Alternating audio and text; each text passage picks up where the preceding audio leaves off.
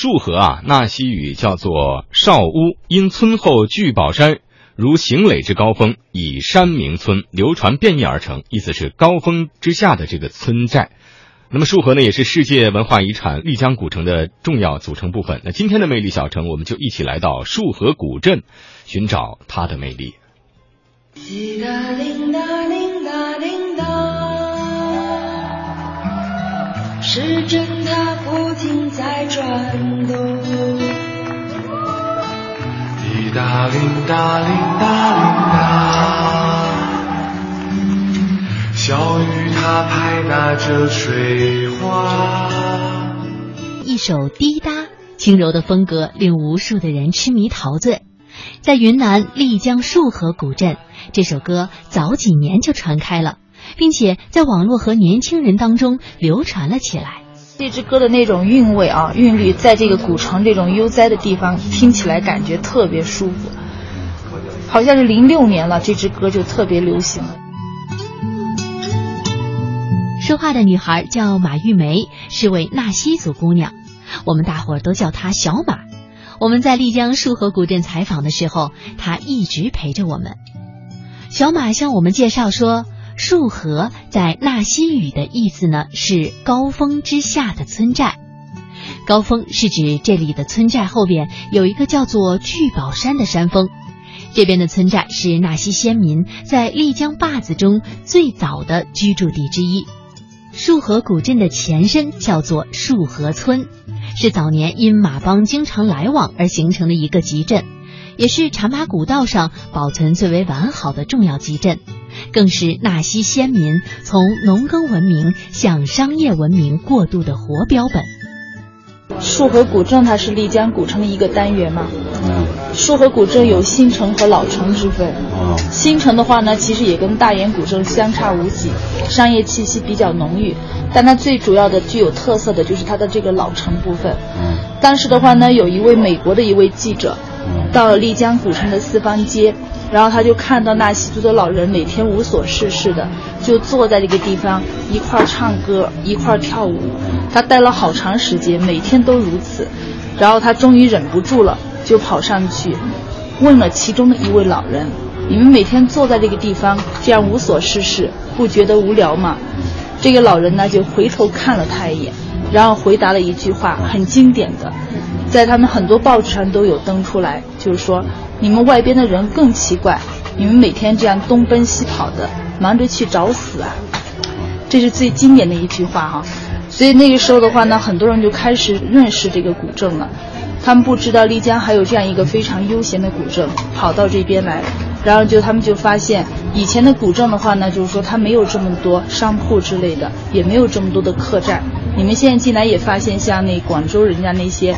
还有家春秋啊，都是一些其他城市的一些客人到这边来开的比较多了，但现在也有一一部分人，他们就在这边的话呢，就是说买一套房子，或者呢就开一个客栈，然后闲暇的时候一家人过来居住在这儿，待一段时间再回去，这样呢已经越来越多，所以现在的话呢，束河的人也是越来越多，知名度也就慢慢提高了。正如小马所介绍的，束河古镇的中心地带也有一个类似大研古镇四方街的广场，叫做束河四方街。赶集的日子里，这里异常的热闹，而这呢，也曾经是丽江皮毛交易的集散地。广场四周都是店铺，古老的木板门面，暗红色的油漆。还有殿前黑亮的青石，脚下斑驳的石坡路面，以及闲坐的老人，都勾勒出了束河古朴而又自然的本色。束河有很多吸引人的地方，无拘无束的悠闲自在。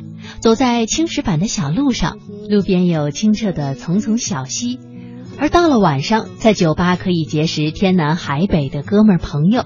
过几天这样的生活，也是一种人生的体验。闲散的时候，在客栈小院里搬来一把躺椅，泡壶清茶，晒晒太阳，悠闲自得的打发一段时光。说古镇的话呢，我多年来我就觉得它是一个非常悠闲的地方。你们都是来自大都市的朋友，都感觉生活节奏非常之快，其实有的时候，说实话，生活压力也蛮大的，但在我们这个地方从来没有那样的感觉。早上这边的店铺几乎都九点半、十点钟才开门，然后他们这边的人的话呢，他就把铺面出租出去，每个月收取房租，有吃有住，就很知足了。这是他们一个很好的心态啊，所以我最喜欢这边人的就是这种心态。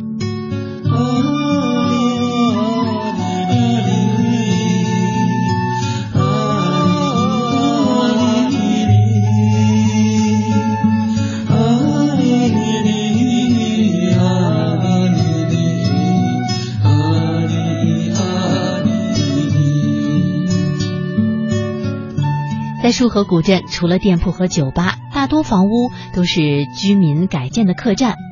束河古镇里的客栈基本都沿袭了纳西族传统的建筑风格，有浓郁的民族风情。要想感受当地纳西族人的生活，那首选就一定要是在古镇上的客栈了。束河有着两百多年历史的纳西古民居，古木门窗桌椅，紫砂垂挂，古典雅致。院子里花草果木丛生，苍翠静美，让你感受古老府邸的舒适幽静。你们也知道丽江发生了一次二三大地震嘛，很多房屋建筑都倒塌了。一九九六年啊。对，嗯。但是像树和古镇这个老城嗯这边的这个房屋建筑能够这么完整保存下来的，在丽江几乎很少很少。所以这边的很多房屋它一般都是一两百年的历史的，非常之多。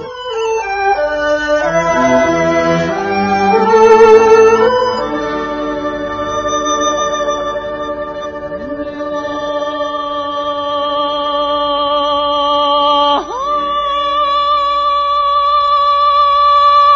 哈巴啦，玛，